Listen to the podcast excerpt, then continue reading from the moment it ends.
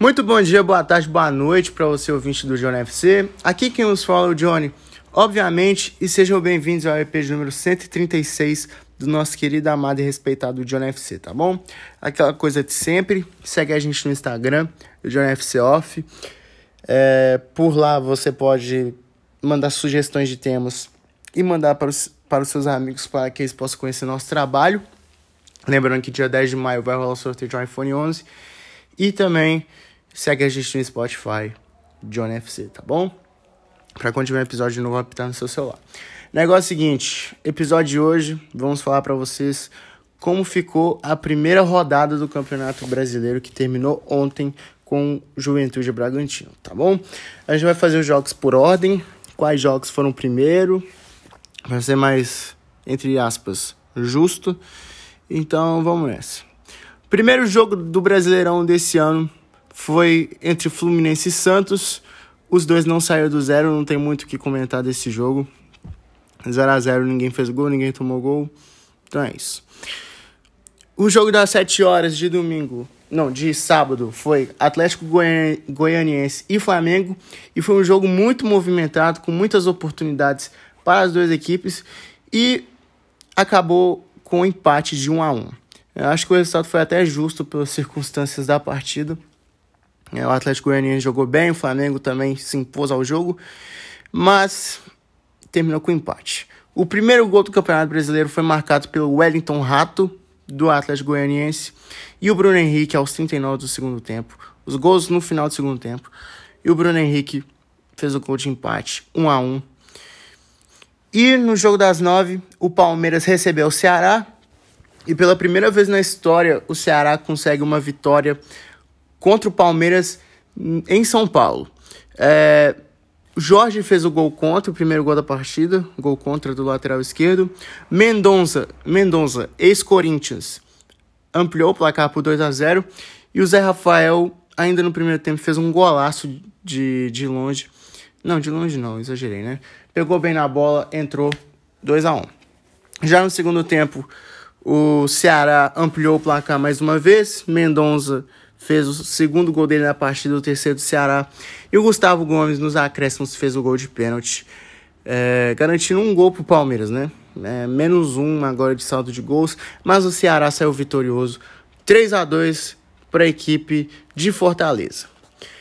No domingo, é, primeiro jogo de domingo no Brasileirão às 11 horas da tarde foi realizado entre Coritiba e Goiás. Outro bom jogo para se acompanhar, mas o Coritiba, o coxa doido, saiu vitorioso.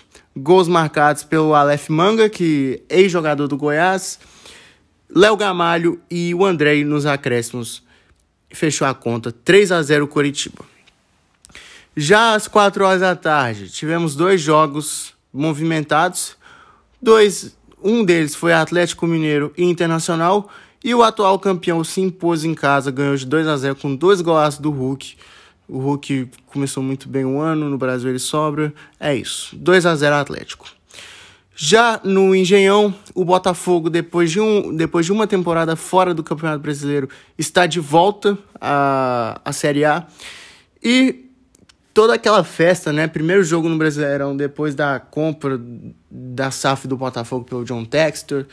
É, muitas estreias no time do Glorioso mas saiu derrotado pelo Corinthians. O Corinthians jogou muita bola esse jogo, acabou ganhando de 3 a 1 Paulinho fez um golaço numa baita jogada do William. O William jogou muito esse jogo, deu duas assistências. Mantuan é, fez o segundo. E ainda no primeiro tempo o Lucas Piton fechou por 3 a 0 no segundo tempo, o Botafogo melhorou com a entrada do Matheus Nascimento, que é um jogador assim, espetacular, moleque novo de 18 anos. Mas acordou, mas não foi o suficiente.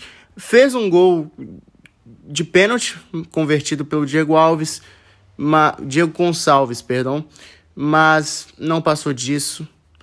3 a 1 Corinthians. Corinthians começou com o pé direito no Brasileiro.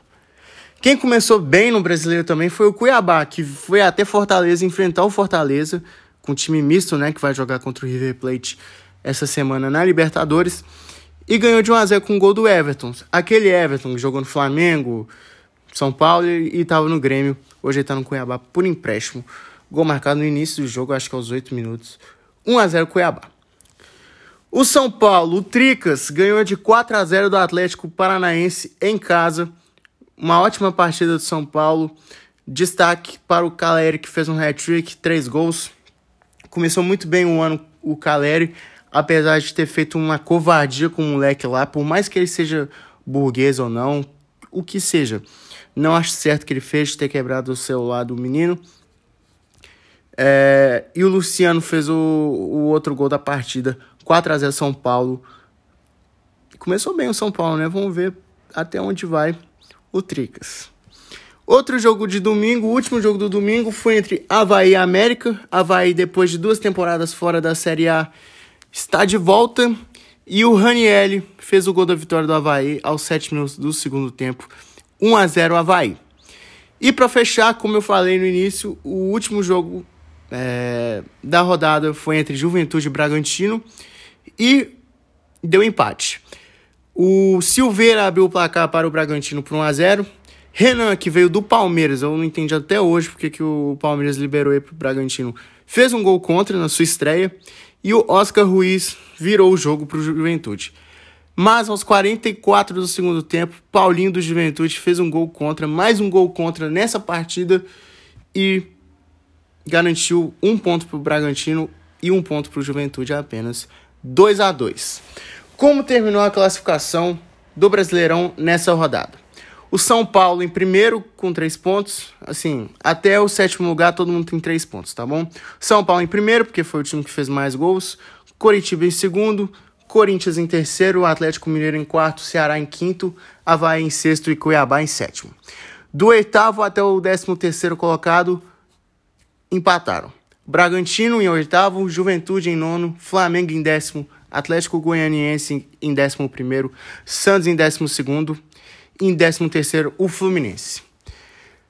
Agora, os que não somaram ponto e os que perderam. Palmeiras em 14º, Fortaleza em 15º, América Mineiro em 16º e na zona de rebaixamento, Botafogo, Internacional, Goiás, Atlético Paranaense. Tá bom, não precisem ficar preocupados com o time de vocês, é a primeira rodada ainda, tem muita bola para rolar ainda no Brasileirão. E vamos ver como é que vai ser o, o campeonato mais disputado do mundo, tá bom? Valeu, rapaziada. Tamo junto. Valeu, é nóis. Fui!